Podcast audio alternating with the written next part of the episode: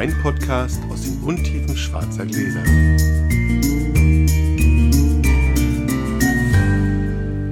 Hallo Sascha. Hallo Felix. So, letzte Folge. Äh, rekapitulieren. Die Wir Weine, rekapitulieren haben, die. Weine haben uns extrem gut gefallen. Also der, der Verdejo hatte ja schon eine Stunde Luft und war damit schon ein bisschen offener, aber nachdem wir das Mikro ausgemacht haben, wurde er nochmal wieder ein bisschen schöner. Mhm, Den haben wir einfach hemmungslos ausgetrunken. Und dann waren wir vernünftig, weil es nach, war nachmittags 15.30 Uhr, da haben wir jetzt nicht auch noch den Rotwein weggebügelt mit Nee. seinen 15 Volumenprozent, aber ein halbes Gläschen haben wir auch noch genascht und sehr genossen. Ja, es war wirklich schön und es war leider wirklich sehr früh an dem Tag, sonst Ja. wären die auch alle geworden, glaube Ja. ich. Und dann habe ich ein bisschen Angst gehabt, wir hätten es vielleicht übertrieben, aber jedes Mal, wenn ich diese Angst habe, kommt das Feedback der Hörer. Ach, sehr lustig, sehr witzig. Ich bin ja auch ein bisschen in dieser Riesling über alle Fraktionen. Aber es stimmt ja schon. Also, wir können es anscheinend nicht übertreiben. Ich, unsere, unsere Hörer sind hart im Nehmen. Also ihr sagt uns Bescheid, wenn wir es doch mal übertreiben. Gib mir Tiernamen.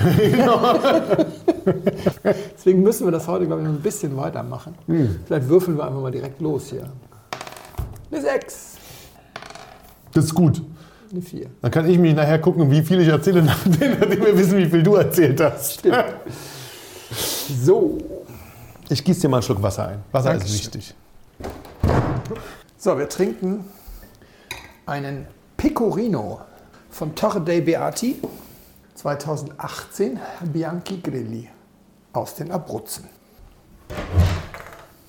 So, Sascha, zum Wohl. Rösterchen. Ich sitze hier schon wieder mit Notizen, weil ich ein paar Zahlen und so sonst durcheinander bekomme. Heute mit so einem schicken kleinen Ordner. ein Mäppchen, da muss ich da nochmal ran. Ich mache mir ein bisschen Sorgen. Das, sieht, das wird jetzt immer professioneller. Bald wir hier Notiz und eine kleine Sekretärin zu sitzen, die uns das alles nochmal aufbereitet und so. Das wird sehr gut. Sekretärin, ja. Ich, war- ich habe ja auch mal in der freien Wirtschaft so richtig gearbeitet. Ne? Und ähm, zehn Jahre bei einem Großkonzern, Stichwort Sekretärin, bei einem internationalen oder amerikanischen Großkonzern. Und Teil der Zeit gehört es zu meinen Aufgaben, Technologietransfer zu organisieren für Marketingtechnologien. Wir haben Sachen selber gebaut in den USA, vor allem Online-Ad-Server und sowas. Und meine Aufgabe war es sicherzustellen, dass europäische Anforderungen damit reinfließen, da gebaut werden und dann entsprechend auch ausgerollt werden. Klassisches Thema zum Beispiel, amerikanische Systeme fakturieren immer nur in einer Währung, in Dollar. Und wenn du in Europa bist, wir haben in Pfund und in Euro fakturiert. So solche Sachen musst du Ja. mit reinpacken und dann auch inhaltliche Anforderungen. Und mein Gegenüber in Washington, also in, in Virginia, kurz vor den Toren Washingtons, ähm, war ein Kanadier, der eine äh, sehr liebevolle, leicht ironische Distanz zu seinen amerikanischen Kollegen hatte, wie viele Kanadier. Ein unheimlich netter Typ. Und er erzählte diese nette Geschichte.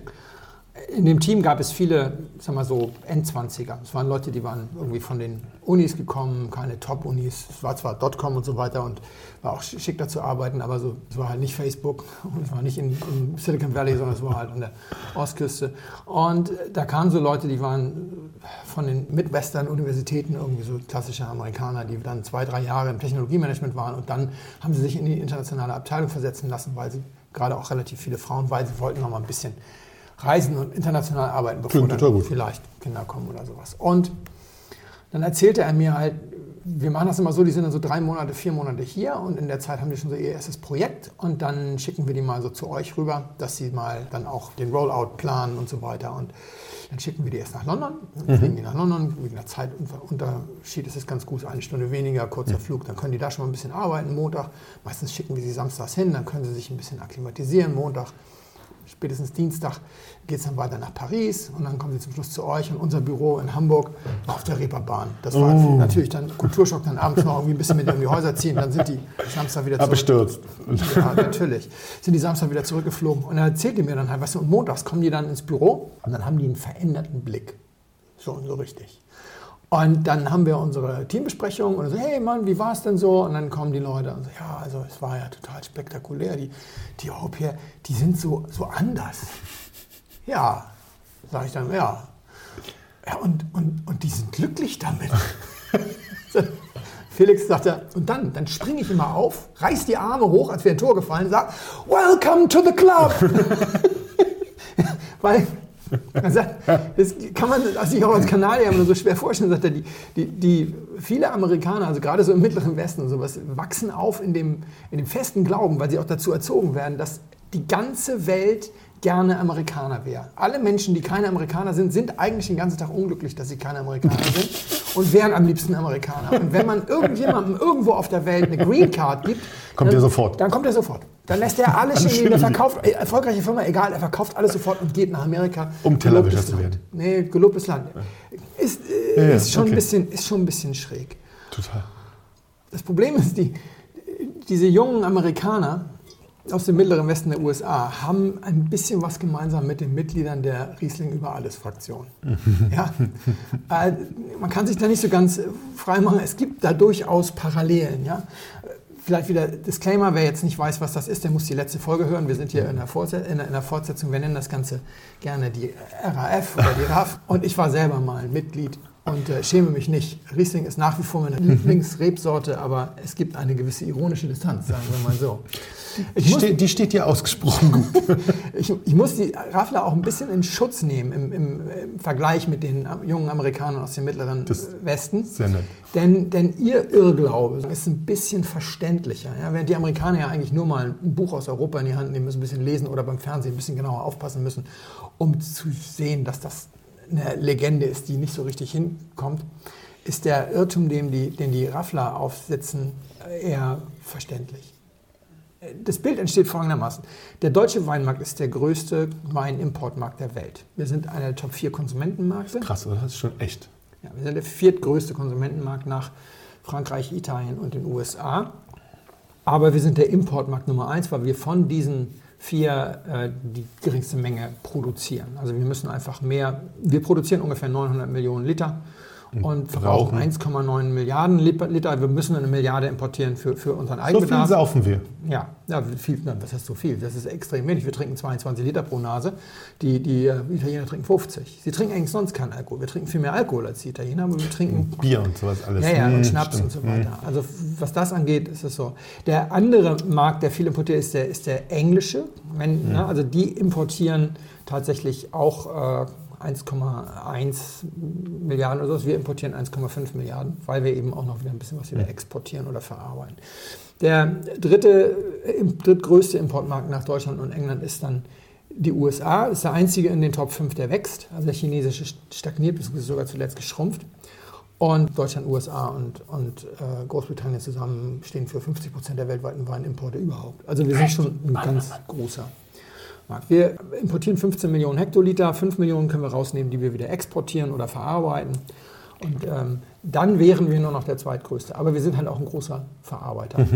Und wir sind ja alle ein bisschen indoktriniert, genau wie unsere amerikanischen Freunde sind auch wir indoktriniert, nämlich nach dem Motto, Märkte richten alles und Märkte, ne, wir werden da auch nicht wirklich schlauer, egal wie oft es schief geht. Ne? Und deswegen sagen wir natürlich, der größte Markt ist der Markt, auf den alle Spieler wollen. Und die besten Erzeuger wollen nirgendwo so gerne hin wie auf den größten Markt, also auf den deutschen Markt. Und deswegen denkt der gemeine Raffler, dass der deutsche Weinmarkt die Weinwelt abbildet. Das, das ist Ja. normal. Es ist aber Mitnichten so. total falsch. Ich will jetzt aber gar nicht spotten. Wir können nämlich auch über mich reden, weil ich habe das genauso gedacht. Ja? Ich habe auch geglaubt, klar, wir sind der größte Markt, alle wollen hierher. Und dann kamen die Reisen. Und zwar nicht die selbstorganisierten Reisen, die ändern eigentlich nämlich relativ wenig daran, sondern diese offiziellen Pressereisen etc. Und die erste Reise, die ging ins Elsass. Ich traf dann im, im Rangen de Tann, im, richtig in der, in der Lage, haben wir im Weinberg so ein bisschen Winzer getroffen und die Weine verkostet, traf ich Olivier Sind-Umrecht von der Domäne Sind-Umrecht. Und ich dachte, Mensch, das ist ein berühmtes Riesling-Weingut, der, der freut sich bestimmt ein Loch im Bauch mit deutschen Journalisten, Bloggern, und so weiter zu- zusammenzukommen, weil wir sind irgendwie... Sein- seine Ziel- wir sein sind, wir sind Zielmarkt. seine, sein Zielmarkt, wir sind, wir sind vorne und Riesling und überhaupt und so. Und der Typ ist wahnsinnig höflich gewesen, auch sehr freundlich und zuvorkommt, aber total desinteressiert. Der hat sich sehr gefreut, ein paar Leute zu treffen, die er kannte. Ja. Na, Christina Hilker war dabei, eine Sommelier aus, aus Stuttgart, glaube ich. Die kannten sich persönlich und so. Der hat sich nett mit den Leuten unterhalten. Der hat auch Fragen beantwortet, wenn man ihn was gefragt hat. Aber der hatte so null Sendungsbewusstsein. So mir gegenüber zum Beispiel oder anderen gegenüber. Das, das war alles überhaupt kein Thema. Und dann habe ich mich so ein bisschen gewundert und habe ich halt ein paar erfahrenere Kollegen sozusagen mal gefragt, wieso der in anderen Abführungen denn jetzt nicht die Gelegenheit beim Schopfe packt, den Deutschen mal seinen tollen Riesling näher zu bringen. Und dann sagten die zu mir, naja, das ist ein Mann, der ist aufgewachsen in der absoluten Überzeugung, dass er das zweitbeste Riesling-Weingut der Welt übernehmen wird. Und ich so natürlich, Deutsch, Riesling war alles. Wie, nee, das kann doch nicht sein. Und so. sagten die Kollegen, junger, Junger junger. Padawan, jung- junger Padawan, hör mal zu. Also die Frage, was die großen Weine der Welt sind, wird entschieden in London, in Hongkong, in New York. Da, wo die Redaktionen der großen Weinzeitschriften sitzen, da, wo die großen Handelsplätze sind, wo letzten Endes die großen Deals gemacht werden. Und in dieser Sphäre gibt es eine ganz klare Hierarchie, was den Riesling angeht. Die Nummer eins ist die Domain Trimbach mit dem berühmten Kloster in Lünen. Der hat damals 200 irgendwas Tacken gekostet. Da war der, der Dings schon teurer, der, Ja. der äh, G-Max, aber das war egal. Ja, es geht, weil die wissen auch, es geht nicht immer nur darum, dass irgendjemand irgendwo noch einen super Preis erzielt, sondern das ist irgendwie sozusagen die Bank und dann kommt irgendwie Olivier Saint-Umbrecht mit dem Clos Saint-Urbain und, und, und so weiter. Also der, das ist ein, ein eingemauertes Ding im Rangen de Tanne, der dann wiederum den, den Unternamen Clos Saint-Urbain hat und ist auch ein toller, toller Wein. Und dann, damals, das ist schon ein paar Jahre her, dann kommen erstmal zwei Österreicher. FX Pichler mit dem Unendlich und dann Hürzberger. Ja. Pichler ist ein bisschen, glaube ich, ja, unter die Räder gekommen, wäre zu viel gesagt, aber in ein schwieriges Fahrwasser gekommen, sagen Mhm. wir mal so. Und Senobrecht hat sich einfach, das war dem egal, verstehst du, dem, Ja, ja, die ganze Welt weiß, dass er einer der besten Riesen war. Nur die Deutschen, die sehen das anders. Die hat das gar nicht nötig, mich davon zu überzeugen, dass er, ja, das ist, Dem völlig wurscht, ja. das ist dem total Latte. Ja. Ob ich jetzt irgendwas Noch was es gut findest, was ihr macht oder nicht, interessiert die wie die eine, er hat Friedensfahrt. mir eine Flasche davon geschenkt, 2012, ich glaube, die liegt sogar noch irgendwo im Keller. Ehrlich? Ähm, ja, so nach dem Motto, damit er mal was Gutes zu trinken. Nein, er war ja eben nicht überheblich, er war total nett. Aber es hat ihn tatsächlich nicht weiter interessiert. Was, ich erzähle das aber nicht, um jetzt irgendwie irgendjemand da die, das Messer in der Wunde umzudrehen, sondern was ich damals gelernt habe und was total spektakulär ist, normalerweise die größten Märkte der Welt setzen Trends. Es ist total Latte, was wir gut finden in Deutschland.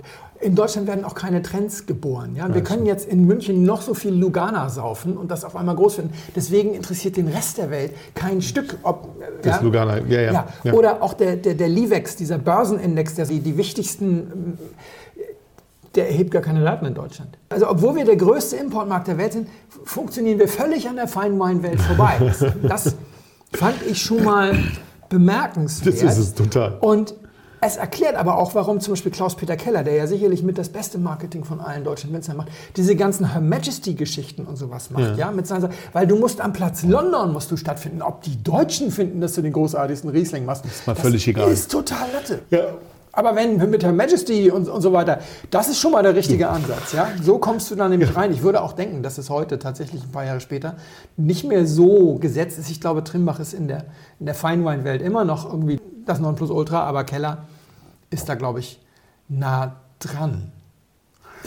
Ja, Es ist wahrscheinlich schon. es ist auch tatsächlich so, dass du, du kannst als französischer Winzer Kult werden, ohne dass du Frankreich je verlässt. Weil eben, wenn jemand wie Michel Betan, ja, von Mhm. Betan et Dessau oder, oder ehemals Revue de Vente de France, schreibt, das ist der neue Stern am XY-Hingel, dann, dann, dann bedeutet das was. Dann klingelt eine- dein Telefon und die Welt Relevanz. ist dran. Ja, ja, Wenn, wenn, wenn, der, wenn der Gomio äh, dich zum Newcomer des Jahres ausruft, dann klingelt dein Telefon auch, aber da ist Omi dran und sagt, wie stolz sie ist. Ja, das, ist das, ist, das ist tatsächlich Ist aber nicht schlecht, wenn Omi anruft. Also es hat auch was, wenn Omi anruft. Das Genau. verkauft keine Flasche. Omi will die auch geschenkt haben. Das Zweite, was ich dann gelernt habe, auf den nächsten Reisen, aber eigentlich so auf, auf allen Reisen insgesamt, ist, Exportstatistiken werden zweifach doppelt geführt. Ja, sie werden bei Value und bei Volume nach exportierter Menge und nach exportiertem Handelsvolumen oder nach erzieltem Handelsvolumen. Und wir sind in den aller, allermeisten DOs und DOCs und DOPs in den Top 3, wenn es um den Export nach Menge geht. Erstaunlicherweise nicht an der Rhone, ich muss hier mal nachgucken, ich habe es aufgeschrieben, nicht an der Rhone, nicht in Burgund, nicht in der Champagne. Okay. Aber zum Beispiel in Ribera del Duero. Da sind wir es. Also in Piemont sind wir es auch nicht. Und im Ribera del Duero war es mir auch am peinlichsten tatsächlich. Da waren wir auf Platz 2 oder Platz 3. Du hast dann nämlich bei diesen Reisen auch immer so einen Briefing-Termin mit, den, mit dem Konsortium, was Ja. letztendlich sich eingeladen hat oder die ganze Reise bezahlt. Und da geht es um solche Sachen. Und in Ribera war das so, wir waren auf Platz 2 oder auf Platz 3 im Export bei Volume. Und bei Value waren wir auf Platz 9. Hinter Belgien auf Platz 8, die nicht mal ein Viertel der Menge importieren. Ja, weil wir Krass. im Schnitt, glaube ich, 6 Euro oder sowas ab Keller zahlen. In einem Gebiet, in dem die Trauben 3 Euro pro Kilo kosten. Ja, und die Belgier 27. Wir sind der Müllschlucker der Weinwelt.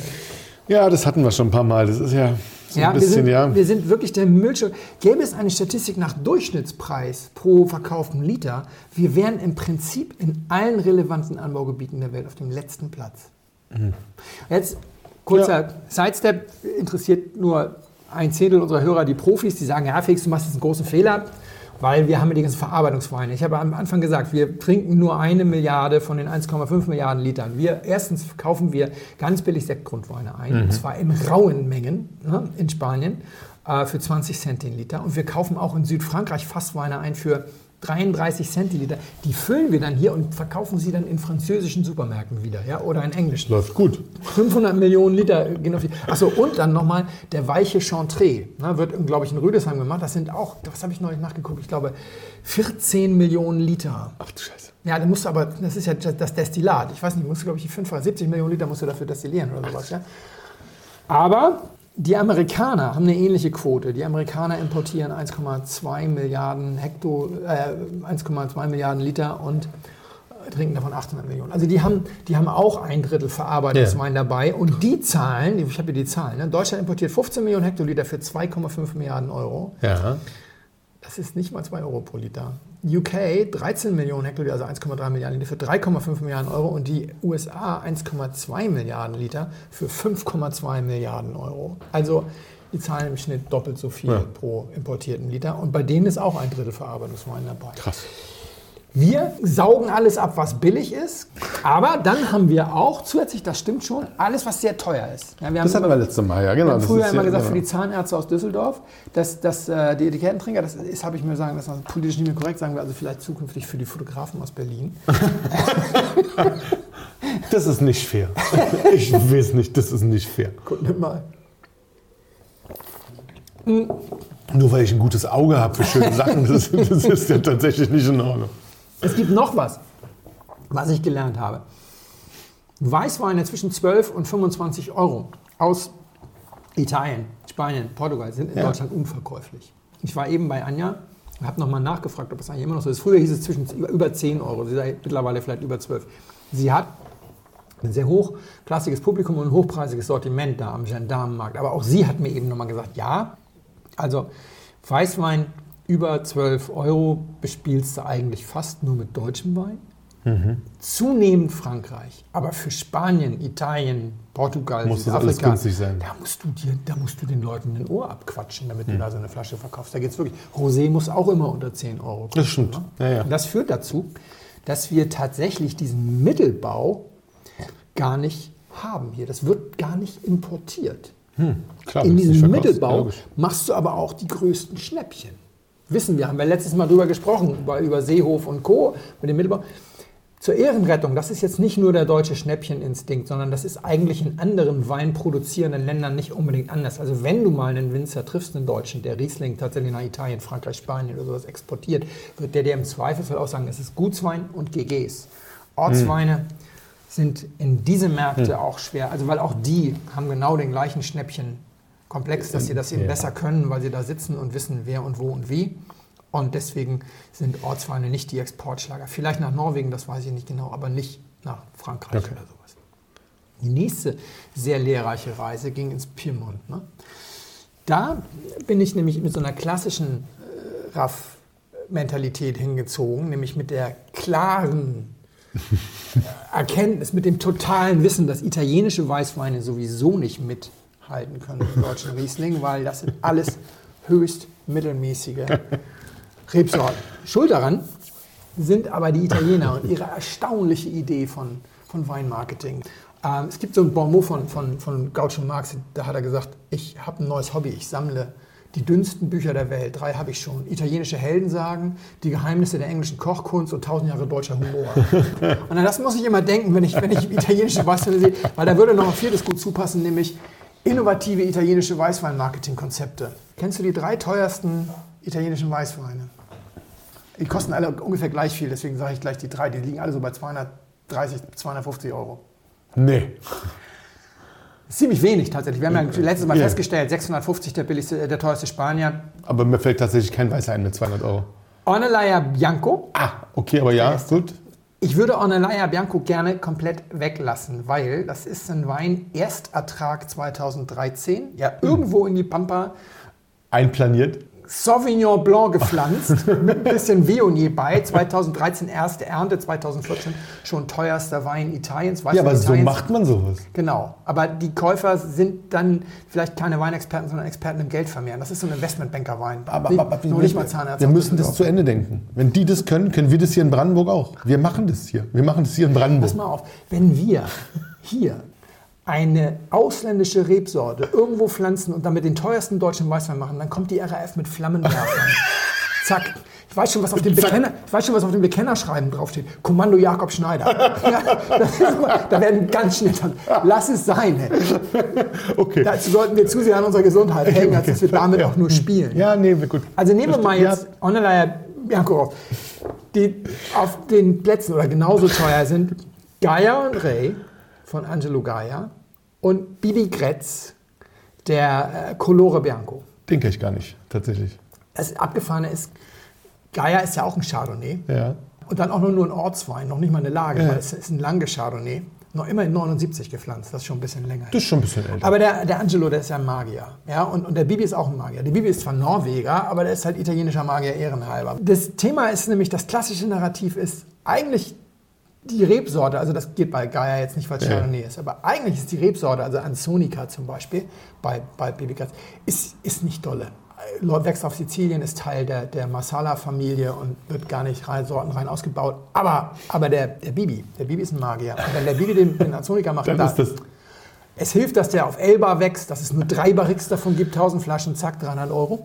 Aber deswegen wird auch dem Angelo verziehen, dass er Chardonnay macht, weil der Angelo ist ja nicht nur Magier, der Angelo ist sozusagen der Übermagier. Siegfried und Roy in einer Person. Ähm, Ja. Und das geht dann, und, aber das geht immer so weiter. Eigentlich ist Trebbiano bekannt als Uni Blanc. Die, Das Beste, was du damit machst, ist, kannst ist zu Cognac destillieren. Aber Trebbiano ist ja total banal. Aber Valentini, das sind Magier. Kleine Variation in diesem Fall. Hier geht es um eine geheimnisvolle Familie. Die haben ganz viel Weinberge, verkaufen alles an die Genossenschaft, behalten irgendwie von 15 Hektar, machen da im Keller irgendwelche lustigen Sachen. Sind total geheimnisvoll, tauchen nie irgendwo auf, geben das Zeug wirklich nur durch eine Klappe an irgendwelche Distributoren. Magier, Magier, Magier, zack, Trebbiano für 120 Euro. Die Pulle. Eigentlich ist Verdicchio ja auch eine total durchschnittliche Rebsorte, aber der Ampelio Bucchi, meine Herren, Magier, zack, Verdicchio, die Pistole di Jesi in 50 Takten. Immer nur einer, ein Magier.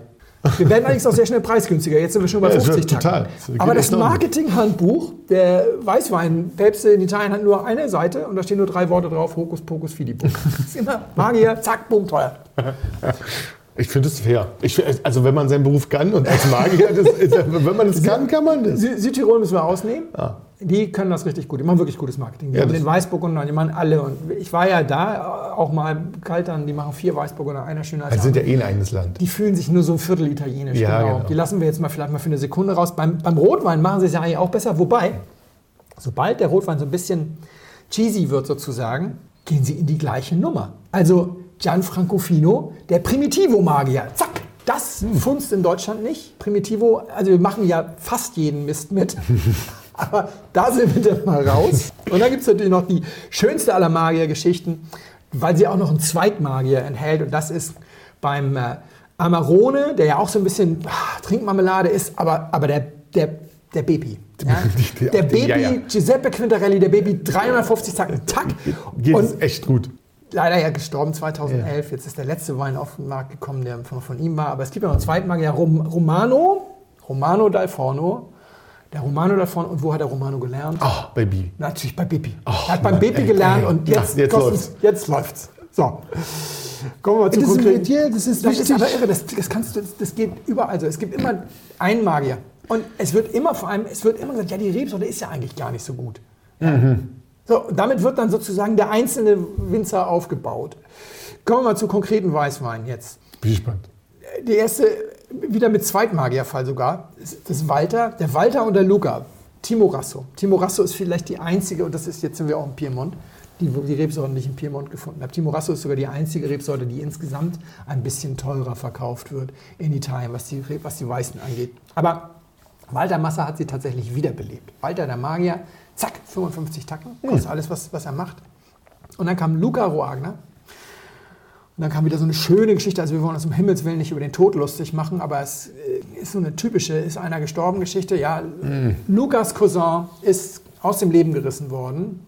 Unfall. Und dann stand die Familie sozusagen am Grab, so wird es erzählt, und haben gesagt, aber der Luca, dem sein Weinberg, ja, der, es war doch sein Ein und alles, der muss in der Familie bleiben. Sorry, der, der Luca, dem Cousin sein Weinberg. Yeah, yeah. Und nach dem Motto, Luca, du musst den jetzt machen. Und auf dem Weinberg stand Timo Rasso und der Luca, der hatte ja gar keine Ahnung, wie man Timo Rasso macht, aber zum Glück, Lukas bester Freund war wer? Der Walter. Also ist der Luca beim Walter in die Lehre gegangen. Und jetzt noch die Premium Deluxe Variante, sagen alle, der Luca kann das sogar noch ein bisschen besser. Sogar noch ein bisschen besser. Deswegen kosten Lukas Weine jetzt 65 und Walters kosten 55. So, macht auch Aber, aber am Ende, es gibt unglaublich viele Timorasso zwischen 15 und 30 Euro. Es ist eine wahnsinnig spannende Rebsorte, die man sich unbedingt mal antun sollte. Viele davon sind wieder nicht so einfach in Deutschland zu kriegen. Ja, aber die großen Erzeuger, eben außerhalb, außer Luca und, und weil da sind zum Glück weltberühmte Barolo-Produzenten. Vieti, Ja. La Spinetta Ja. zum Beispiel, zwei sehr gute Erzeuger. Alles deutlich unter 25. Also nicht die Roten, die die machen. Genau, die Tobias, Weißen. wir müssen mal Tobias zitieren, dem wir das hier ja alles zu verdanken haben. Ne? Ja. Unser Hörer kann ich jetzt auch nicht nochmal erklären, letzte Folge. Zitat, im Piemont kenne ich mich nicht aus, es würde mich aber wundern, wenn man sich dort beim Preis lumpen ließe, weil mir nicht glauben wollte, dass eine Äh, äh. eine- Also zwei haben wir jetzt schon, zwei, zwei teure. Es Ja. Hm. gibt noch ein, zwei andere, die auch nördlich von 30 Euro sind, aber tatsächlich ist es so, La Spinetta, Timorasso, wird in der Premium Range vermarktet, mit den gleichen Etiketten wie die, wie die Barolo etc. Barolo Campé, es hat sogar das gleiche Rhinoceros drauf, die haben immer diese lustigen Ja, ja, Bezeichnungen. Ne? Barolo Campé ist ein großer, den gibt es nur in Magnums, 550 Takten. Der einfache Barbaresco 85, der Timorasso 1650. Oh, Das ist krass, oder? ja. Ähnlich. Es ist, äh, bei, bei Vieti ist das genauso. Vieti das kostet ist- unter 25. Was, du, wir haben, du hast Vieti gebracht. Wir haben hier Ja, Barolo ja. von Vieti Ja, gebracht. wir haben wir schon, ja. Der große kostet, glaube ich, 200 oder Ja, so. ja, sowas in die Richtung, genau. Die zweite Rebsorte in, in, im Piemont ist Anais. Roero Anais ist die, ist die DOC, in der die besten gemacht werden. Mein erster Anais hat mich sofort davon überzeugt, dass sie reifen können, weil ich habe den gekauft in einer Grappelkiste, ich glaube beim Mövenpick. Der war aus dem Karton gerutscht und hinter das Regal gefallen irgendwie. Und lag da schon zwölf Jahre. lag da fünf Jahre, ne fünf. Fünf. Ja, und dann gab es ihn für 5 Euro. War irgendwie dann acht Jahre alt oder sowas. Und da habe ich den probiert und fand den großartig. Es war allerdings auch Bruno Giacosa, was Okay. wirklich sozusagen der äh, Roero Annes ist, mit dem man in das Thema einsteigen sollte. Der kostet heute immerhin 19 Euro. Und Barolo Le Rocca Riserva kostet 380 Genau. Euro. Also ein Zwanzigstel seines äh, teuersten äh, Rotweins kostet sein Dings. Roero Anais über 20 ist schwer zu finden. Ich habe einen gefunden für 33, da kannte ich aber den Erzeuger nicht und ich kann auch den Händler nicht. Vielleicht ist es auch ein Fantasiepreis. Aber es ist wirklich schwer. Die Guten konkurrieren aber trotzdem nicht mit GGs. Das liegt daran, und das ist auch nicht so schlecht, die Italiener haben eine klare Idee davon, dass diese DOC oder DOP oder Ja. wie auch immer, dass das auch ein gewisses Geschmacksprofil ist. Ja. Das heißt also, Roero Anais ist irgendwie immer so ein bisschen mittelgewichtig. Also jetzt auf einmal so, ein- so, so, so ein Brecher machen, das würden die nicht. Und wir werden uns nochmal in der Folge darüber unterhalten, wie das eigentlich werden wird in Deutschland. Wir, wir stellen ja jetzt unser Weinrecht um Ja. und wollen ja auch so ein Herkunftsding haben. Und wie das wohl dann werden wird, bei dieser kompletten Bandbreite, die wir haben, wenn wir jetzt umstellen auf ein System, wo eigentlich auf dem Etikett nicht mehr stehen soll, welches Mostgewicht der Wein hatte, sondern wie er schmeckt.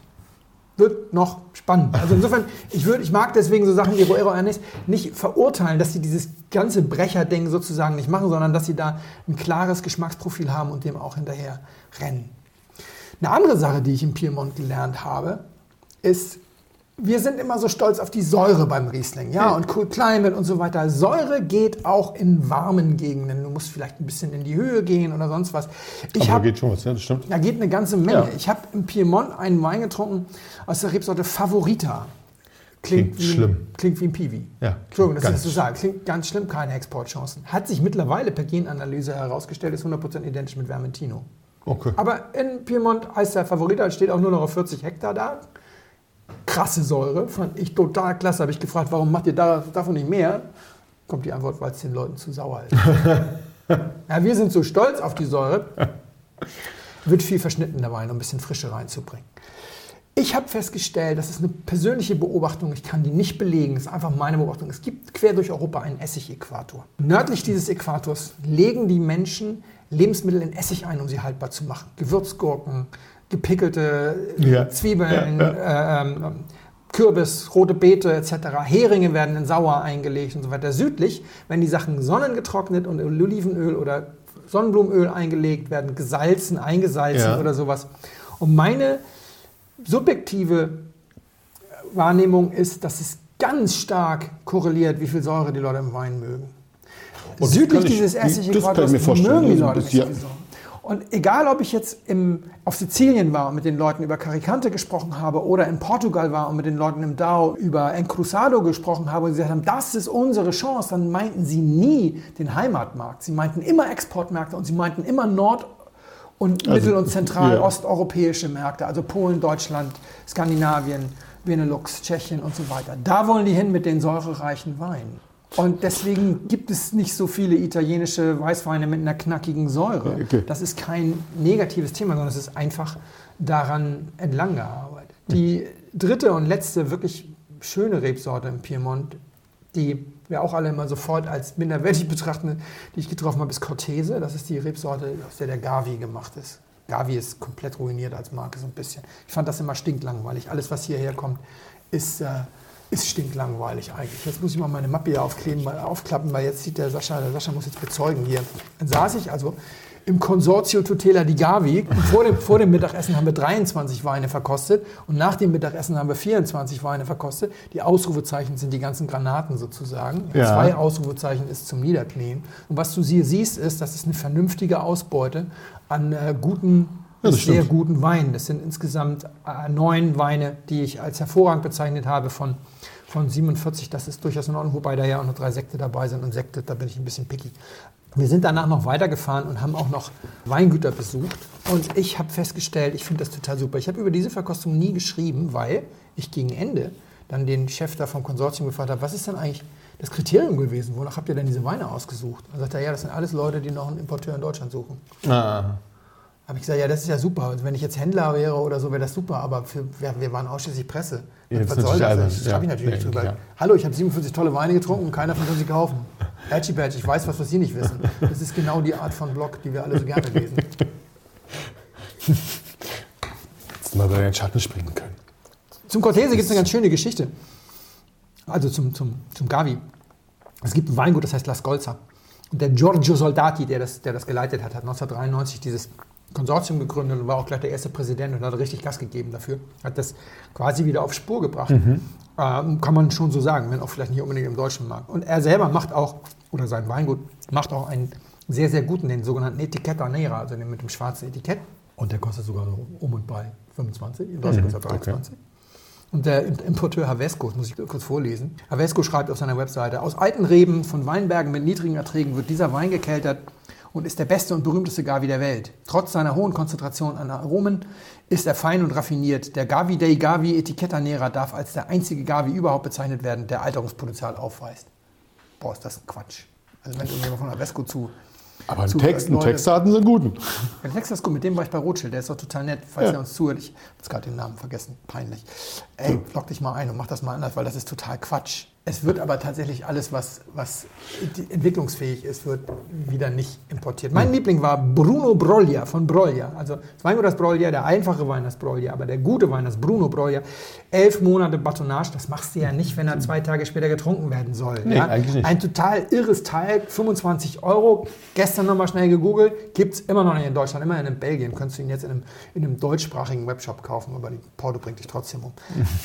Ist ein total spannender Wein, ist aber auch bei weitem nicht der einzige. Aber so kommen dann eben auch noch falsche Informationen hierher. Und das führt alles auch zu so einem Bild. Wenn du dir jetzt die Mühe machen würdest und ein paar schicke Gavis einsammeln würdest, ist das klassische RAF-Problem. Ja, ruf mal deine Freunde an und sagen, kommt Leute, wir machen Ey, eine Gavi-Probe. Läuft. Läuft. Kein du Freund, kein, kein Freund da. Ja. Oh, ich habe zu tun. Ja, meine Frau hat Kopfschmerzen. Das läuft gerade heute to- total schief. Genau. Ähnliches Spiel, andere Lieblingsrebsorte von mir, Grillo, Sizilien. Schöne Weine. Aber Grillo ist ja auch eine irre Geschichte, weil eigentlich eine mittelitalienische Rebsorte, da gibt es sie noch nicht mehr. gibt noch anderthalb Hektar auf Festland Italien, könnte man erstmal denken, dann ist die Rebsorte wohl nicht so gut, ist nach der Reblaus-Katastrophe umgezogen nach Sizilien und steht da heute auf 7000 Hektar. Und natürlich wird bei 7000 Hektar nicht nur Mist gemacht. wusste gar nicht, dass Sizilien so groß ist. Sizilien hat so viel Rebfläche wie Deutschland. Echt? Ja. Ich glaube, ich Wirklich? glaube, es ist exakt so viel. Ich glaube, es haben 100.000 Hektar. Wow. Unabhängig davon, äh, die, die guten Grillos, so, Tasca da Narita, Rallo, Donna Fugata, Planeta, Cusumano besonders, das geht ein bis max 20 Euro. Das stimmt, wir hatten das schon mal. Das war alles nicht, das war alles Das, nicht teuer. das ist auch, kannst du auch keine Probe organisieren. Wenn du das mit den Leuten machst, da, da kommt ja keiner. Ich kann dir immer nur sagen, wenn du sowas mal organisieren willst, dann musst du dir eine Geschichte ausdenken. Musst du sagen, ja, es gibt ja dieses kleine, was ist denn mal, Hot Shit hier, slowenische Dorf, ja, da haben die noch so, so, so zwei Weinberge mit so, mit so einer alten autochthonen Rebsorte und die zwölf Winzer, die da begütert sind, die haben sich ja jetzt zusammengetan, die verkaufen ihre Weine nur in einer Holzkiste, jeweils eine Flasche von jedem der zwölf und es ist mir gelungen, eine Kiste zu ergattern und wir probieren die mal blind. Ich sag euch nicht mehr, weil ihr sollt das nicht googeln und dann kommt ihr mal und dann probieren wir das, dann kommen sie alle. Ja. Und dann sagst du, ja, die kostet, kostet leider schon 400 Tacken, die 12er Kiste, aber wird sich lohnen. Und dann, und dann servierst du ihnen eben zwölf Grillos oder zwölf gute Corteses oder Sie werden alle begeistert sein. genau. Ich, glaube, das würde funktionieren. Also mal kurzes Zwischenfazit. Mindestens mal die Italiener bestärken mit dieser Magic Walter Nummer. Natürlich schon den Deutschen in seiner Idee, das ist äh, Riesling ist die großartigste Rebsorte der Welt, weil das ist ja alles. Ne? Also wenn das immer nur funktioniert, wenn, wenn, wenn Bibi Hokus Pokus macht, dann Ist das dann schwierig, ja, ist ja. es schwierig. Da kommst du nie auf die Idee. Es ist aber nicht so. Und selbst wenn du dann aber die Schönheit italienischer Weißweine entdeckst, dann wirst du immer feststellen, sie sind ein bisschen struppig. Die sind alle, Struppig ist ja, schön. also zum Beispiel die bevorzugt, fast alle diese Rebsorten, wenn du in die Bücher guckst, ist immer so bevorzugt auch Grapefruit, so Bittertönchen und so sind da immer mit dabei. Wobei natürlich seit Aufflammen der Naturweinbewegung ist ja Bitterton der neue Zucker, also das ist alles prima super. Aber ist schon für den klassischen Riesling-Trinker ist das häufig ein bisschen, bisschen anstrengend, weil Stichwort internationaler Großkonzern und Marketing, wenn du da mit deiner Agentur da sitzt und du machst so Positionierungsworkshops oder sowas, dann Ja. wird immer dieses Spielchen gespielt. Stellen Sie sich mal vor, Ihr Produkt sei eine Person. Wie würden Sie die beschreiben? Oder Ihre Marke wäre eine Person, wie würden Sie die beschreiben? Das kannst du auch prima mit Rebsorten machen. Und, und Riesling ist auf jeden Fall muskulös, also so Zehnkämpfer, sehnig und ein, hat ein hübsches, offenes Gesicht. Ach, und so wie immer ich. ein Lächeln. So wie ich du. das- ja, so nur, wie nur rasiert. Und, und, na, du bist ja wie Chardonnay, da kommen wir noch zu.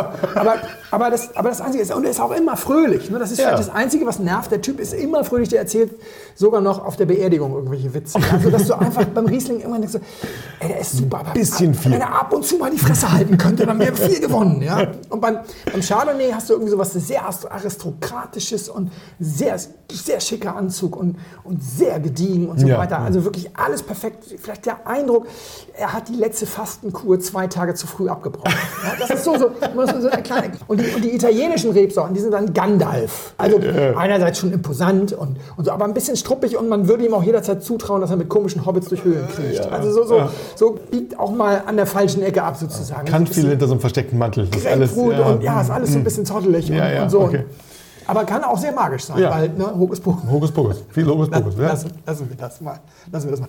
Ja, äh, wir müssen vielleicht mal ganz kurz zum, zum Thema zurückkommen, Riesling und, und das, äh, Riesling und der Vergleich mit anderen Rebsorten. Also während du bei den Italienern eben die es dir leicht machen, da immer den Riesling vorne Hm. zu sehen. Über die Franzosen reden wir heute nicht nochmal. Wir haben letztes Mal ein bisschen drüber gesprochen und vor allem, ich glaube, auch wenn du eine solide Raffzelle sozusagen um dich geschart hast, sind immer frankophile Leute dabei, die dann irgendwann kommen und dir irgendwie die großen Franzosen einschenken. jeden Fall. Dann musst du irgendwie so deine Einstellung dazu finden. Und dazu muss man auch wissen, wie eine Riesling-Probe eigentlich abläuft innerhalb der RAF. Und da kann ich dann als Ex-Mitglied wirklich hervorragend aus dem Nähkästchen plaudern. Jetzt bin ich- jetzt bin ich sehr Und spannend. ich kann nichts erfinden, weil es gibt über ganz viele Riesling-Proben Geschichten im Blog. Ja. Also kann man jederzeit nachlesen. Also die typische Riesling-Probe in einer Kraftzelle besteht aus 18 Weinen.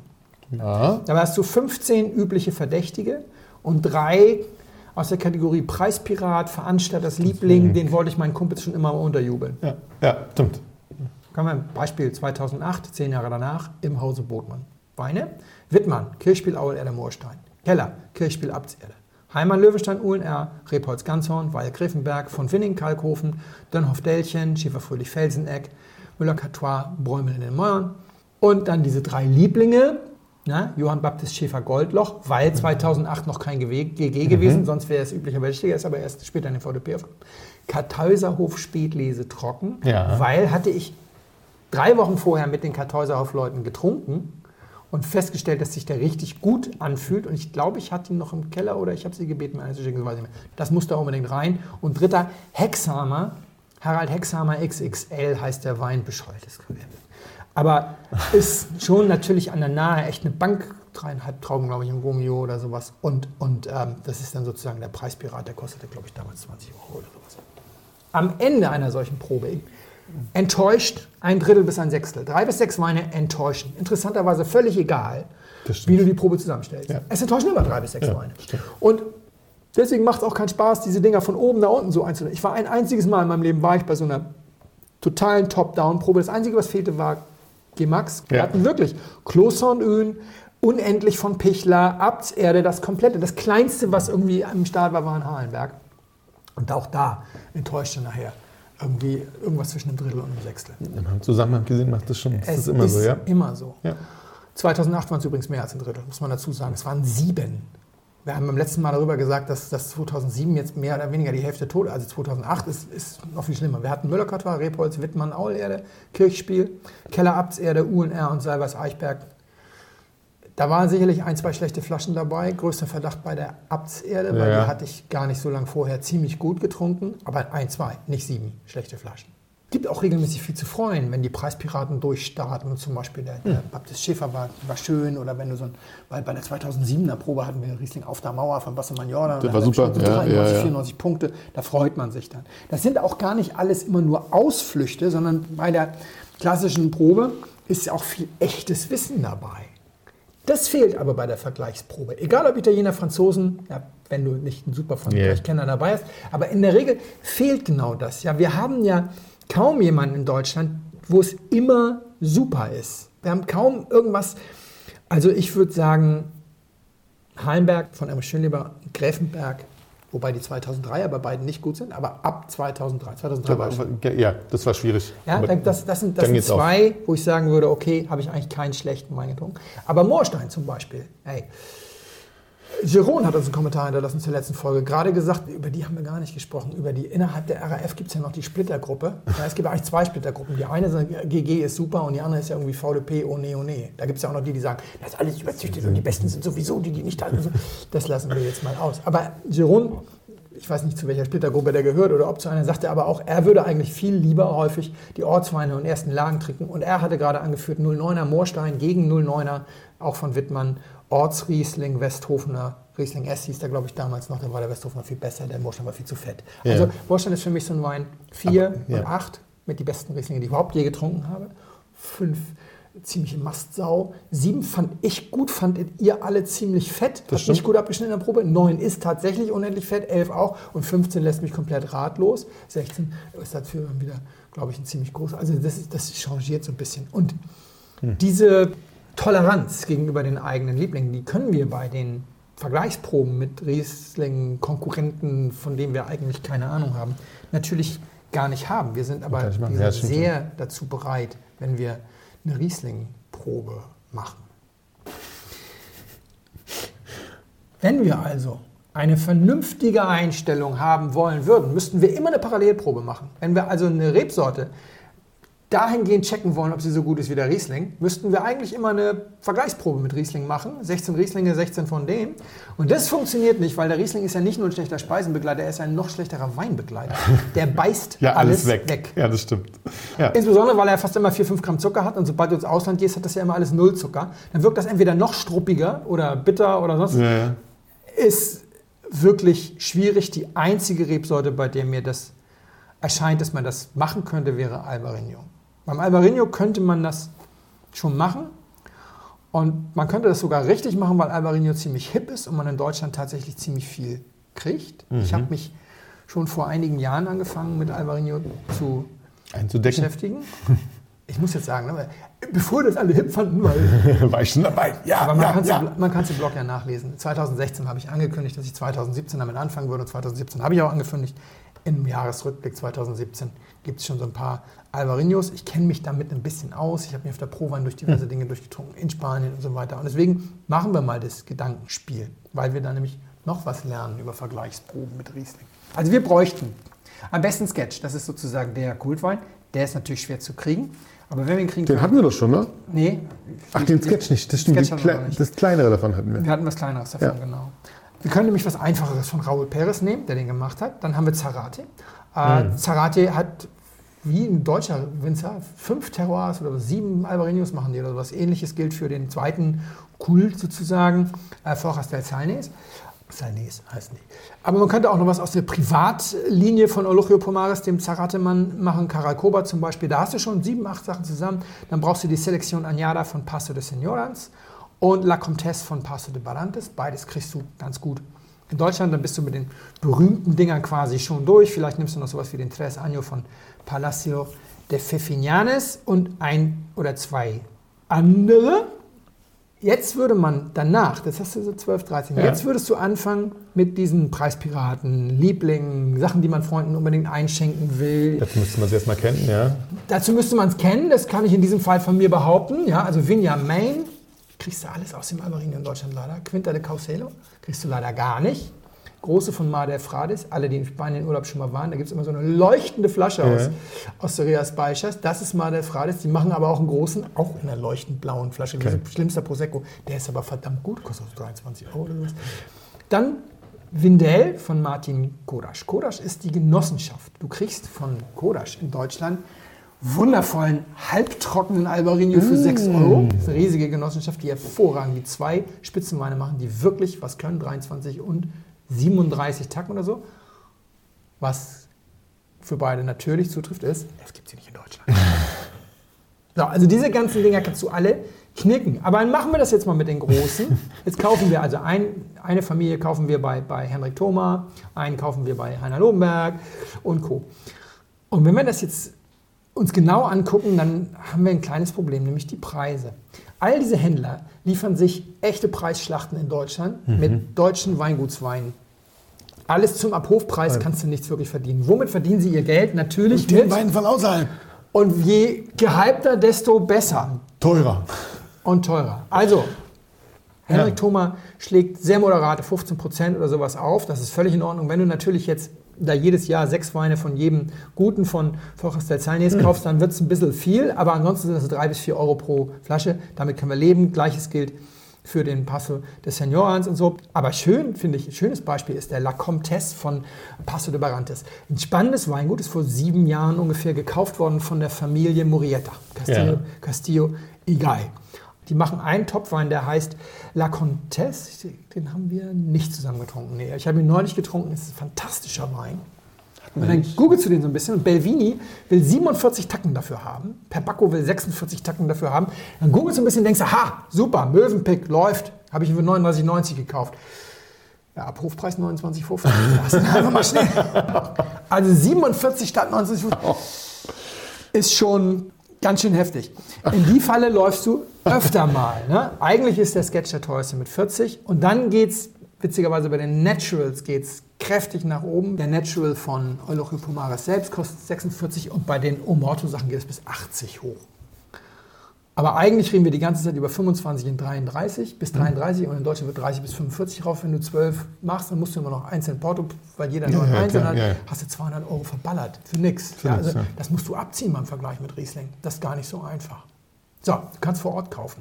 Das ist eine ganz schwierige Sache. Ich bin ein großer Fan der deutschen Händler. Ich finde, unsere deutschen Händler machen die, Ein Riesengeschäft, einen ja. Riesenjob, machen Ja. einen tollen Job und so weiter. Aber es ist tatsächlich so, du hast, die EU macht es möglich, du hast in Spanien und Italien hast du Händler, die darauf spezialisiert sind, nach ganz Europa zu, senden. schicken, In ja. Frankreich nicht, der französische Paketmarkt ist nicht dereguliert. Deswegen lohnt sich das schlicht nicht. Da Teuer wie nicht. Sau.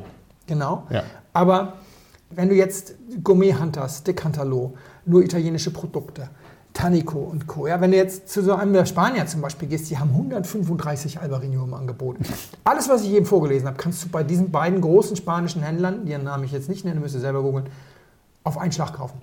Ja. Du musst halt für 300 Euro kaufen, damit es frachtfrei wird. Ja, gut, das kriegst du ja schnell Aber zusammen bei der Masse. Genau, ja. Zusammen. Konterflasche von jedem bist du dabei. Und dann kannst du eine vernünftige Probe machen. Aber es geht tatsächlich jetzt mit dem Albarino. Und was ist sonst in Spanien los? Pff, Macabeo, also auch Viora in äh, Rioja oder Grenache Blanc, das ist alles eher für Burgunder-Fans. Da geht es eigentlich immer darum, eine preiswertige Godeo, noch viel mehr. Da sagen ja die Spanier selbst, das sei ihre Antwort auf den Chardonnay. Verdejo ist super, haben wir letztes Mal gehabt, aber es ist keine Lebensaufgabe, die guten zu finden. Also das hast du dann doch, ja, also die 15 Jungs, die da irgendwie wirklich eine andere Schiene fahren, Die hast du schnell durch. die hast du dann auch schnell mal durch. Bei Xarello, reinsortig, also klar, Cava, große Cava-Rebsorte, reinsortig kenne ich das auch nur als Orange and Natural. Und Orange and Natural und RAF, das ist ja, da das reden wir gar nicht drüber. Und als letztes dann äh, hast du dann noch die Iren. Die Iren ist tatsächlich einfach mal eine stinklangweilige Rebsorte. So, insofern kann man sagen, bei den allermeisten macht es keinen Sinn. Es bleibt am Ende doch Weißburgunder, Silvaner, Veltliner oder eben Albarino oder dann eben völlig andere Weine.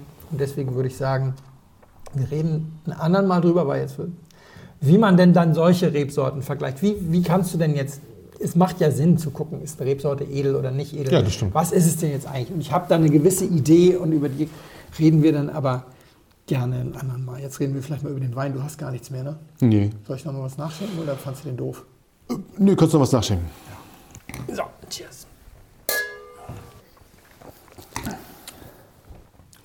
Der hat sowas, vorne sowas schmatzige, schmatziges, sowas, sowas, ich hätte jetzt so Zitronen, also so, so Zitronenfruchtiges. Ja. Ja. total. Ähm, hm, das fand ich erst ein bisschen, ein, bisschen, ein bisschen störend. Das geht aber, ich finde aber nach hinten raus ist das alles weg und dann hast du noch einen, also der Abgang, ich finde den Abgang ein bisschen, bisschen schwächer, schwächer aus, sodass so ein bisschen Alkohol im, im Rachen bleibt. Also ein bisschen hinten, so ein, bisschen, so ein- so ein Alkoholschwänzchen bleibt im Rachen. Ähm, vorne finde ich ihn richtig gut. Also da, nachdem ich mich in dieses Zitrönchen, Zitrönchen ist es nicht ganz, aber dieses so ein bisschen reingetrunken habe, ähm, hat sich das gut weggetrunken. Ich, eine Flasche würde ich damit nicht mittrinken mit dir. Ah ja. Eine ganze. Also, aber zwei Gläser geht. Zwei Gläser geht gut. Ja. Zwei Gläser geht gut mit einer, mit einer, langen, mit einer langen Geschichte dazu. Geht, geht es sehr gut. Ich finde den Abgang nicht so richtig Okay. faszinierend. Aber er ist nicht schlecht. Also er ist bloß nicht richtig.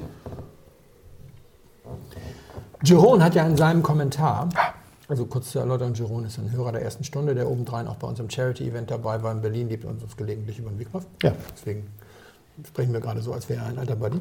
Jerome hat in seinem Kommentar ja gesagt, er würde sich ja mal wünschen, dass wir dieses Thema mal machen. Wenn dir diese Rebsorte schmeckt, dann schmeckt dir auch diese Rebsorte. Also genau, Ja. was ja da reinspielt. Ja. Und daraufhin habe ich ja gesagt, das würde ich ja so gerne machen, aber es geht leider nicht, weil Sascha das immer alles bastet.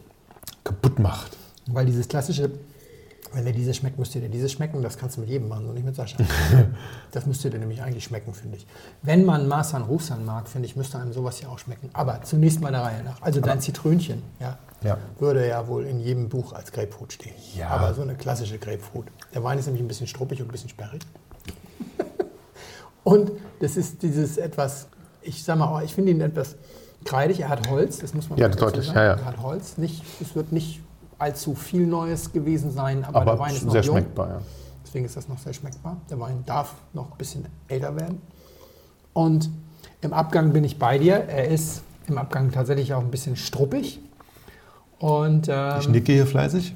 ich finde, das ist so, das hat so eine gewisse kreidige Phenolik, die man total klasse finden kann. Und die du in anderem Zusammenhang schon total klasse gefunden hast, die du aber, das muss man zur Ehrenrettung sagen, hier nicht das erste Mal schlecht findest. Ja. Also das ist, das ist tatsächlich genau das, was ich meine, da kannst du Münze werfen. Also das ist das, wo ich denke, wenn man diese herbe, trockene Sommerhitzen, Mineralik sozusagen mag, in, in, in Südfranzösisch was ein bisschen wie so frisch gemähtes Stoppelfeld irgendwie manchmal riecht oder so. Äh, wenn, man, wenn, man, wenn man das mag, dann hätte ich immer gedacht, mag man das auch. Aber das ist bei dir tatsächlich äh, mal so und mal so. Und Das liegt am Wein. Ja. Da muss es dann zusammenpassen, damit es, damit es dann tatsächlich im, im Ganzen schmeckt. Und 100 Prozent, nicht, nicht, nicht schlecht. Was ist es? Es ist eine letzte unerwiderte Liebe Oh. von, von mir, die ich nicht erwähnt habe. Es ist Pecorino. Pecorino. Pecorino, wie der Käse. Wie der Käse. Wollt, Wie der Käse. Wie der Käse. Ich hole mal kurz die Flasche. Zum Glück schmeckt es nicht wie der Käse. Nee. Aber es ist eine, ja, leicht struppige Grapefruit. Aber vielleicht habe ich, weißt du, weißt du, ich bin da, vielleicht habe ich einfach einen guten Geschmack und weiß halt, dass man, manche Sachen sind nicht, nicht hundertprozentig zusammenpassen. Vielleicht ja gut gemacht sind und schön, aber halt nicht wirklich hundertprozentig zusammenpassen. Obwohl ich das Etikett sehr hübsch finde. Das ist sehr schick. Ne? Also Torre dei Beati ist das Weingut. Ganz kurz, Pecorino. Pecorino äh, ist schon geil. D'Abruzzen, also äh, Abruzzen. D'Abruzzo, Pecorino D'Abruzzo. Pecorino. Wenn du jetzt äh, durchguckst bei den, bei den deutschen Händlern, Ja. bei den richtig gut Ja. sortierten, ja. wie viel Pecorino die so im Sortiment haben, Wird das extrem. Lobenberg gar keinen. Und ja, wirklich, also wenn Lobenberg hat, dann ist schon ne, Ja. Bremer, Bremer Weinkolleg, der auch ein ziemlich dickes Sortiment haben, auch keinen. Pinale Picard hat einen für 5,95. Oh, wusste gar nicht, dass sie so preiswerte Weine haben. Das ist wahrscheinlich der billigste Wein, den die überhaupt haben. Einzigen, die wirklich zwei gehoben haben, ist Mövenpick, die durch die Schweizer Herkunft Ja, ja, einfach ein so ein bisschen bisschen, besser stimmt, sind, was italienische Weißweine angeht. Also es gibt einen Magier, aber der Magier ist so ein, Alz, so ein Allzweck-Magier, das ist nämlich Emilio Pepe, der kostet, der kostet 70 Tacken. Das ist Oh. der eine für 70 Tacken, der eine Pecorino. Aber Ist aber nicht der. kriegst du nicht in D. Nee, das ist jetzt Torre der Beati, Ah. über die gibt es auch noch ein bisschen was zu erzählen. Gibt es aber nicht in Deutschland. Da gibt es Simone Capecchi mit seinem Muria für 50, aber das ist, ich weiß gar nicht, ob das ge- gehypt ist oder ob das wirklich jemand trinken will, den kannst du halt finden. Da gibt es, aber Torre der Beati ist in Deutschland ziemlich gut vertreten, weil sie extrem guten Rotwein machen. Also extrem guten Montepulciano d'Abruzzo. Okay. Und da gehen sie, glaube ich, bis 28 hoch. Und sie waren so, als diese Naturweingeschichte aufkam, waren sie eine Zeit lang ein bisschen hip, weil sie sind früh Bio gewesen. Das ist ein alter Mann, der Wein macht, wie es ihm man. sein Großvater, wie es ihm sein Großvater beigebracht hat. Also sehr, sehr wenig Intervention. Und dann war es schon Bio, war super. Jetzt sind die ja ein bisschen intoleranter geworden und mögen keinen mehr, der schwefelt und so weiter. Jetzt ist der Hype, glaube ich, so ein bisschen abgeflaut um Torre der Beati. Die Geschichte dazu muss ich noch kurz erzählen. Und dann sind wir auch durch. Dann haben wir die Stunde schon wieder voll. Tut mir leid. Ich war auf der, auf der Vinitelli und ich hatte Ja. viel Zeit. Und ich habe äh, immer so einen Treffpunkt gehabt mit Leuten. Und wenn ich da hinging, kam ich immer an so einer lustigen Weinbar vorbei, in der Halle der Abruzzen. Und das war so eine alte, so eine alte, weiß ich nicht, Mahagoni-Bar. Und da standen so richtig livrierte Soms dahinter und so weiter. Und dann bin ich da mal hingegangen und geguckt, was ist denn das? Ja, das war irgendwie, 2016 war das. Vini d'Abruzzo, da konnte man so ein bisschen probieren. Und einer von den Leuten, mit denen ich da war, der hatte Torre de Beati im, im, im Sortiment und hatte gesagt, da musst du sowieso mal das musst du mal probieren. Und dann kam ich an diesen Wein und dann habe ich den probiert und alle anderen auch und fand gerade den, den Pecorino besonders schön. Und ich Okay. kannte Pecorino vorher schon so ein bisschen als sehr würzige Rebsorte. Und dann stellte ich fest hier, großes Thema 285, nee, warte mal, stimmt gar nicht. 334 Weine im offenen Verkostungsausschank. Ich habe mich da echt stundenlang an die Bar gesetzt und habe alle Pecorinos probiert. Ein bisschen Ernsthaft? mit denen gefachsimpelt, ja. Und ich habe ganz viele Sachen gefunden, die mir wirklich viel Spaß gemacht haben. Und ich habe diese, du siehst hier meine Verkostungsliste, das hier siehst du mal ein paar mehr Ausrufezeichen. Und ich habe die auch deswegen immer griffbereit, weil ich alle paar Monate eigentlich gucke, ob es nicht ein paar Sachen irgendwie gibt. Ja? Aber wenn du hier meine ersten Ausrufezeichen, Anfra, Bucciatino Vini, Azienda Agricola Catal di Madonna, Cerulli Spinozzi und Ciavolic, was haben sie alle gemeinsam? Gibt's nicht hier. Gibt es nicht hier. Ciavolic gibt, hier. Es. Ciavolic gibt es, aber jenseits von 10 Euro unverkäuflich. Die haben nur den Trebbiano, die die Oh. importieren. Weil der kostet dann irgendwie 2,33 Euro. Ja, teilweise ja wirklich 2,33 Euro ab, ab Hof. Wir, sind, wir reden hier über die Abruzzen, wir reden hier über ganz billiges Zeug. Krass. Ist halt krass. Ist, also deswegen ist sie unerwidert. Es gibt hier bei Marco, bei dir um die Ecke, Ja. gibt es in der Kantine San Andreas. Die sind aber alle natural. Und Oh, okay. was kann man über Pecorino sagen? Pecorino geht nur mit Alkohol. Wenn du Pecorino leicht machst, wird es albern. Wird es ja. wirklich albern. Die Dinger müssen Bums haben. Unter 13,5 brauchst du es nicht zu probieren. 14, 14,5 ist noch besser. Und damit sind sie natürlich ungeeignet für, für die RAF, die häufig allergisch ist gegen, gegen Alkohol und Weißwein. Ich war es auch lange. Es gibt einen, Fausto Zazzara, den kriegst du nicht mal in Italien. Der versektet das Zeug. Der macht also Sektgrundweine mit 12 und es ist trotzdem original. Pecorino, der macht 12.000 Flaschen. Da bin ich hier, hier siehst du die vielen Ausrufezeichen, da bin ich hier wie der Teufel hinterm Weihwasser. Das würde ich so gerne mal haben. Aber es ich spreche kein so. Italienisch, ich habe eine Telefonnummer, aber das nützt mir ja. nee, ist, wir freuen sich sehr, wenn du da anrufst. Dann sagen die aber ganz italienisch. Wir verstehen dich nicht, mein Freund. Das ist äh, also eine wirkliche Lieblingsrebsorte von mir. Ernsthaft? Ich mag diesen Krass. Wein auch wahnsinnig gerne. Ich finde, das ist, äh, das ist natürlich struppig, aber ich mag es total gerne. gut. Hat nicht sollen sein. Ist ja nicht abgestraft, jetzt jetzt sagen wir mal. Macht doch nichts. Hauptsache mir schmeckt's. Aber was du nicht von mir hören wirst, ist Welcome to the Club.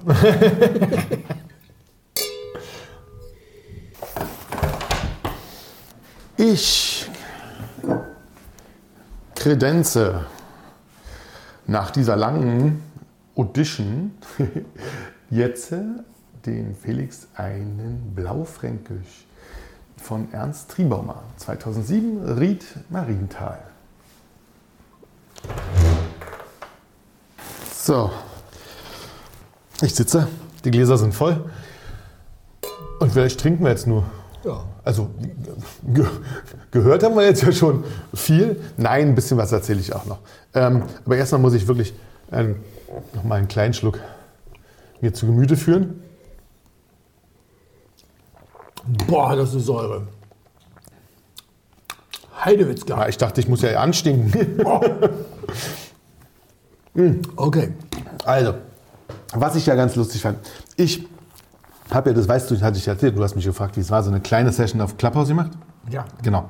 Ähm, über das Thema, wie weiblich ist die Weinwelt 2021? Wirklich, brauchen wir jetzt nicht drauf eingehen, aber über das Thema Frauen und Weinwelt und sowas fand ich das schon sehr lustig und so, dass man darüber ruhig auch nochmal ein ganz kleines bisschen reden kann und sich ein bisschen wundern kann, wo das alles so hingegangen ist und warum denn tatsächlich manche Sachen immer noch so sind.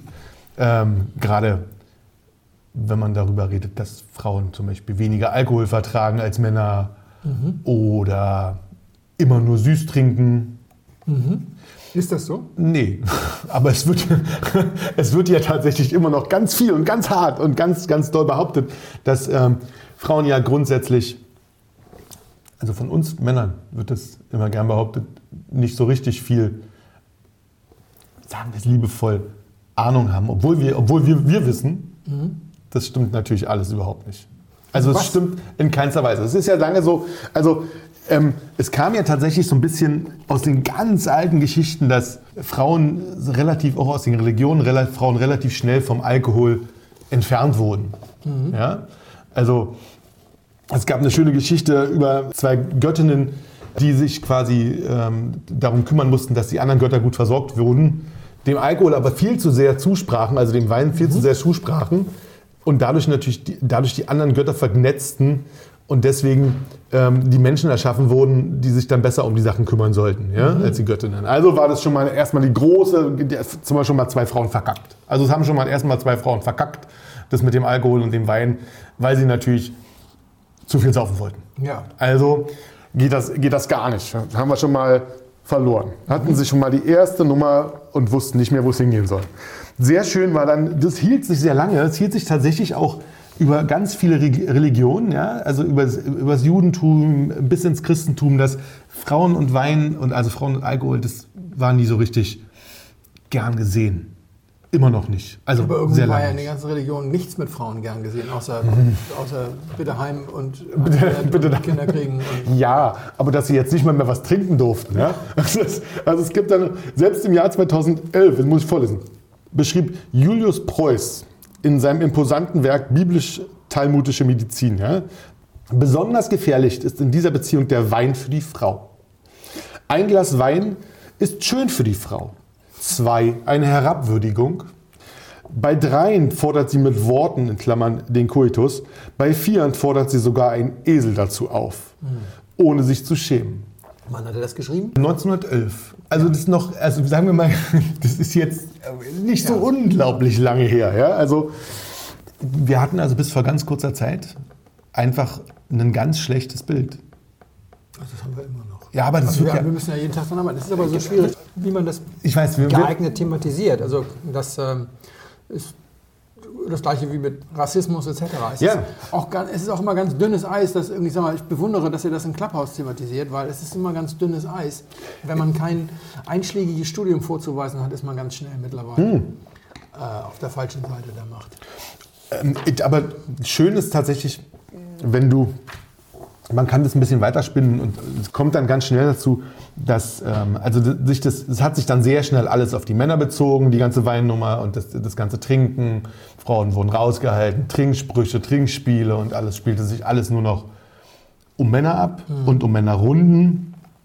Auch was das, ähm, was ich total spannend fand und wirklich enorm schön war und ist die Empfehlung der Weltgesundheitsorganisation über den über die Masse des Alkohols, die man als Mann und Frau trinken kann. Ja. Ja. wir wissen, das hängt am ADH-Spiegel, ja, je nachdem, wie viel man abbauen kann. Und die Empfehlung der Weltgesundheitsorganisation für Frauen ist ja, sie sollten deutlich weniger trinken Halb so als viel. halb so viel wie Männer.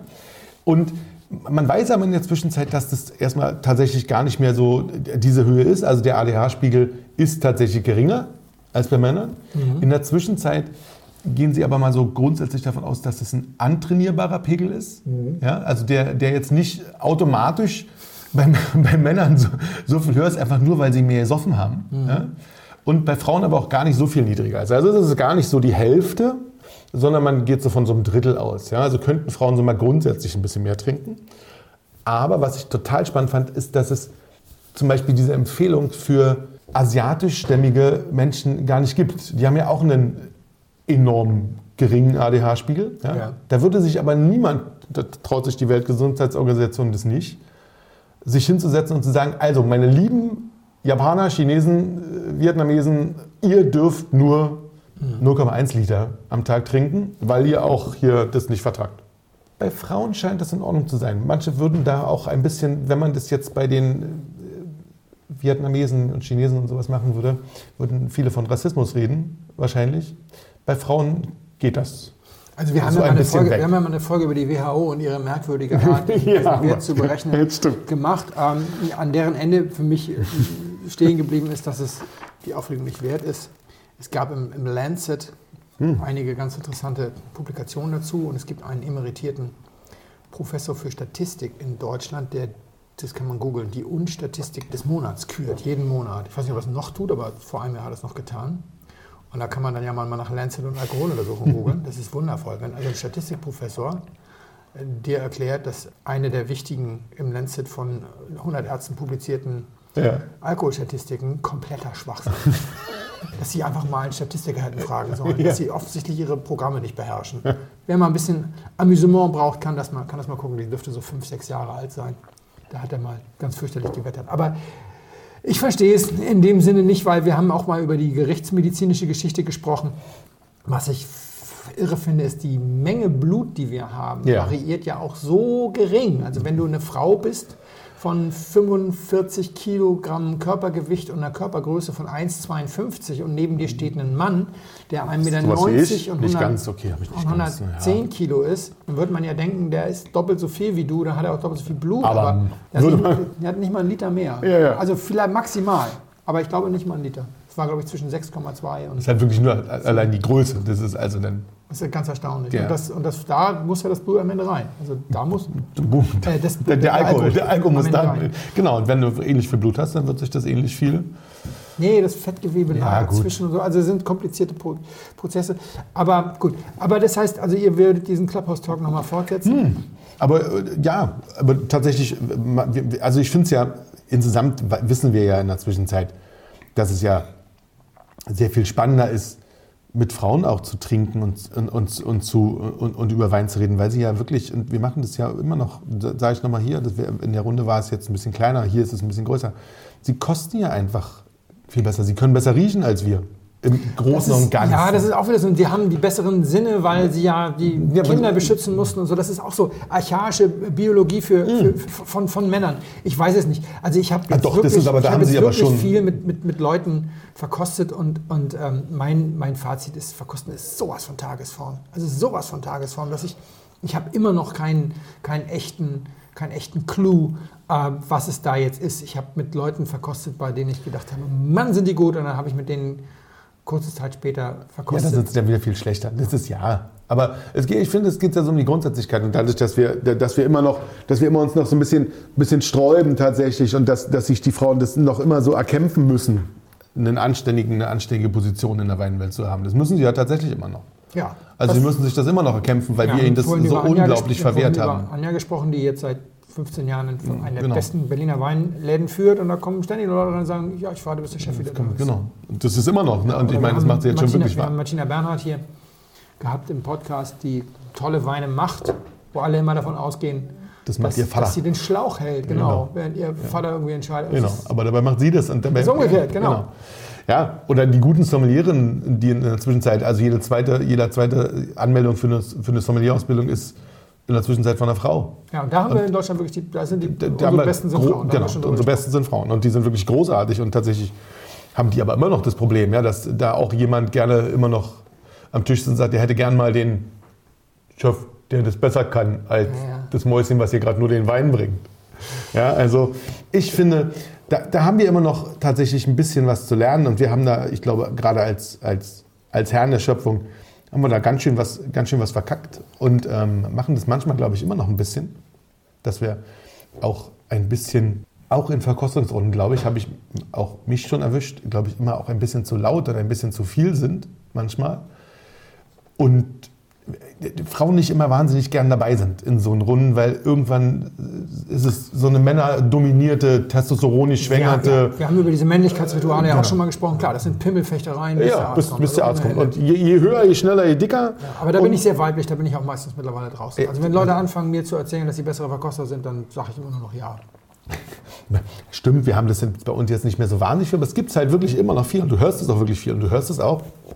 Ich höre das auch auf dieser Plattform, die, man, die ich nicht mehr so viel höre in der Zwischenzeit, ja, dass es da auch, finde ich bestimmt keine Freunde, ähm, aber dass, dass da auch sehr viele wählen, Ja. sage ich mal. Also, also die, die, die wählen und ähm, machen Ja. ähm, viel Luft. Wir haben aber beim letzten Mal gefragt, das haben wir ganz vergessen. Also das Feedback war sehr eindeutig, die Leute wollen keine Clubhouse-Folgen. Genau. Folgen sollten sowieso nicht sein, es sollten so Feedback-Schleifen sein, aber sie haben so ein bisschen Angst, da was auch zu verpassen. Also wenn, dann Ja, sollte es archivierbar genau. sein. Wir werden mal was auf Insta machen, denke ich, da, weil das kannst du auf IGTV dann letzten Endes Viel besser ab, genau. Und abrufen nochmal. Ja, und viele haben sich gewünscht, dass wir wöchentlich machen, das können wir nicht leisten. Also ich habe das ja eben gerade gemerkt, was ich jetzt eben erzählt habe, das habe ich ja, das ist ja jetzt nicht alles mein Wissen. Ich weiß ja nicht, wie viele Weine Lobenberg aus Rebsorte hat, also das muss ich auch schon mal nachgucken. Ja, Ernsthaft? und- Ja, oder die, die Felix, bitte. oder wann, der, oder wann der Soldati irgendwie dieses Konsortium gegründet hat und wie sein Weingut Ja. immer hieß und auch den Text, den Havesco dazu geschrieben hat. Das ist natürlich schon eine gewisse Vorbereitung und das macht auch Spaß, aber das äh, führt eben dann auch mal von Hölzchen auf Stöckchen. Und und außerdem glaube ich, wir würden, also ich finde diesen Zwei-Wochen-Rhythmus ganz schön. Da sind wir nämlich immer noch gut dabei. Ihr hört uns immer noch gerne zu. Freut euch auf die nächste Folge. Bei so einem wöchentlichen Rhythmus verliert man auch die Freude. Und, die, und das, und das wir, nee, das wollen wir nicht. Da braucht, das brauchen wir nicht, das wollen wir nicht. Ihr Außerdem, sollt außerdem euch weiter auf uns Sascha freuen. erkennbar nicht genügend Wein für, für, für gute Weine für alle 14 Tage. Da was, was passiert denn erst jede Woche? Nein, ich will jetzt hier gar nicht, äh, gar keine äh, Retourkutsche. Der erste Schluck war sehr sauer. Dann wurde das, es wurde nicht besser, sondern ich habe mich ein bisschen eingegruft in diese, für einen Rotwein, es ist ein Rotwein, für diese Rotwein sehr starke Säure.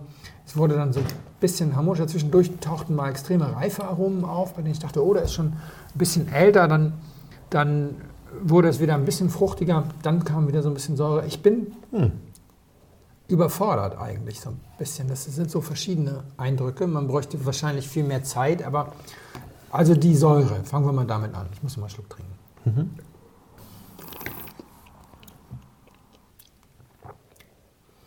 Die Säure ist beim fünften Schluck nicht mehr ganz so krass wie beim ersten, aber sie ist schon erstaunlich präsent und vor allem, was bei Rotwein, finde ich, nur ganz selten passiert, sie dominiert den Abgang. Hm, das stimmt. Das hat der, der, genau. Also das, das, das muss man schon sagen. Das hinten raus ist sie ziemlich, ziemlich kräftig immer. Ja. Das ist wohl wahr und bleibt auch lange im, im oberen Hals sozusagen. Und das, ja. obwohl der Wein Tannin hat. Er hat nicht so viel Tannin, er hat relativ feines Tannin, aber auch jetzt nicht so ein superseidig, oh yeah, Tannin, sondern bisschen so ein, Kraft. Also hat er, also Ein bisschen Kraft hat er, bisschen aber Kraft hat er auch, schon. ich würde auch denken, tatsächlich von den Reife, von den Aromen her ist er, ist er älter, als ich jetzt vom Tannin her vermuten würde. Hm. Vom Aroma her würde ich, würde ich ihn schon auf 15 Jahre tippen, vom Tannin her nicht. Von der Säure her würde ich sagen, Schwer zu sagen. ist sie ganz von alleine da reingekommen oder hat er irgendeiner eine Tüte aufgemacht? Wo nichts gegen zu sagen ist. Also wenn du, haben wir glaube ich schon mal wir schon mehrmals drüber gesprochen, In, in, das- in Rivera genau. ist jeder Wein aufgesäuert, das ist völlig in Ordnung. Früher hat man ganz grüne äh, äh, Beeren vorher Mhm. gelesen, beziehungsweise weiße Rebsorten gerne mit reingemacht und dann musste man schön, um die Bitterstoffe wieder rauszunehmen, da ist es doch ein bisschen schöner. Man Mach eine Tüte rein und hat dann da nur. hat man Säure rein, genau. das ist wirklich einfacher. Es funkte zwischendurch Italien, aber Italien ist eigentlich in der Säure nicht so harsch. Ich muss auch, wenn ich meine Spanier liebe, gestehen, dass den Spaniern die Säure öfter mal so ausrutscht und Hm. den Franzosen gar nicht. Die, Die stimmt, die legen sind- da gar keinen Wert drauf, irgendwie auf so eine krasse, das ist denen völlig Latte. Wenn, Ja. da nicht, wenn da nicht so viel Säure ist, ist halt nicht so viel Säure da. Und ich finde das ganz gut. Ich finde es ganz gut, ich finde es nicht groß. Ich finde es ganz gut und, und ähm, das ist nicht so 100%, greift nicht so alles ineinander. Frucht haben wir rote Früchte, nicht so sehr schwarze Früchte, also eher so rote Kirsche und, und ein bisschen fast Erdbeere, so, so beerig, so. Okay, Ähm, da wäre ich jetzt sogar noch ein bisschen dunkel. Also ein Tick dunkler, wir sind aber auch. Also wird auch wir jetzt noch sind nicht bei äh, Brombeere, nee, Schwarz, nee, nee, nee, und Co., sondern wir sind schon, wir sind schon ein bisschen, bisschen roter und die Nase ist Hm? sogar ein bisschen floral, also ein bisschen blumig. Das ist eigentlich noch so ganz, ganz hübsch, aber, aber es lässt mich insgesamt ein bisschen ratlos da. So, wie alt hast du jetzt gesagt? 15 Jahre, 15 Jahre. 2007, 13 Jahre. 13, 14, 13. Können wir uns genau, einigen. Kann man sagen. Das ist sind ziemlich, 21. ziemlich nah dran. 21, 14 Jahre. Das ist sehr, sehr nah Aber- dran. Ja? Ja. Und, und Rebsorte? Hm, schwierig, oder? Auch Rebsorte. Äh, Also rot. Ja, rot. Äh, ja, wenn Tempranillo nicht ganz so aus einer warmen Ecke kommt, könnte das Tempranillo sein. Aber eigentlich ist er dazu ein bisschen zu beerig. Sangiovese. Ja, kein, ich finde jetzt. Nee, nee, nee. nee. Ähm, Blaufränkisch. Ah ja, das, das kommt hin aromatisch, ja. Blaufränkisch. Ried Marienthal. Ach du Scheiße, aber nicht von Triebauer. Doch. Habe ich schon mal getrunken, sieben. Kein großes Jahr, ne? Sieben ist kein. Ge- Geht, aber es ist doch ziemlich gut, Riesenjahr. aber es wurde nicht so wahnsinnig schlecht. Aber es ist kein Riesenjahr. Ja. Mhm. Aber dafür, dass es immer ihr bester Wein ist. Und dafür, dass der mittlerweile 85 Euro Ja. kostet, Abruf. Also sieben hat natürlich nicht so viel gekostet. Nee, aber in der Zwischenzeit kostet das alles reichlich viel. Also ich glaube, man kann damit äh, über die Zeit und mit ein bisschen Essen kann man dann einen Abend verbringen, aber du brauchst halt irgendwas, was es puffert nochmal, was die Säure nochmal so ein bisschen puffert. Und jetzt sage ich mal was ganz Ketzerisches. Der Wein hat es einfach hinter sich. Das ist es einfach. Ja, du kannst ihn mit Essen noch ein bisschen puffern und so, aber der Wein hat es einfach hinter sich. Und ich habe off Vintages getrunken wie 2013. Und wir haben gemeinsam on Vintages getrunken wie 2001. Ja. Wenn du das vergleichst, 2001 dagegen, das ist ein Abklatsch. Ja, Ja, 2001 war einer der schönsten Rotweine, die wir in den letzten Jahren zusammen getrunken haben. Stimmt. Der Wein hat es einfach hinter sich. Könnte sein. Ich hoffe, du hast nicht noch mehr Flaschen. Nein, eine. Sehr gut. Da, Das war nur, Ja. nur die eine. Also dieser Wein ist über jeden Zweifel erhaben. Ich habe wirklich viele Jahre 2012 im Steirer Eck Ja, ja. am Tisch mit Willi Klinger, also dem Chef der österreichischen Weinmarketing, beim, beim vorletzten Wein, Weingipfel. Da hat er noch so geschimpft, als wir gesagt haben, dass er 2013 im Weingar Weingarten ausges ausgeschenkt hat. Er gesagt, aber da fliegen wir die Leute aus aller Welt ein und er zeigt einen Off-Jahrgang. Und wir hatten dann ja einen On-Jahrgang irgendwie im Ja. Steirer Eck. Und dann, also vielleicht war der mal gut, aber, Ich glaube auch. Also das. aber vielen Dank trotzdem. Ja, du. Sehr geehrte Damen und Herren, im Namen von Flugkapitän Felix Botmann und Co-Pilot Sascha Radke darf ich mich ganz herzlich bei Ihnen bedanken, dass Sie sich heute für Blindflug entschieden haben. Wir hoffen sehr, Sie hatten eine angenehme Zeit an Bord and wish you a safe onward journey und allzeit einen guten Wein im Glas.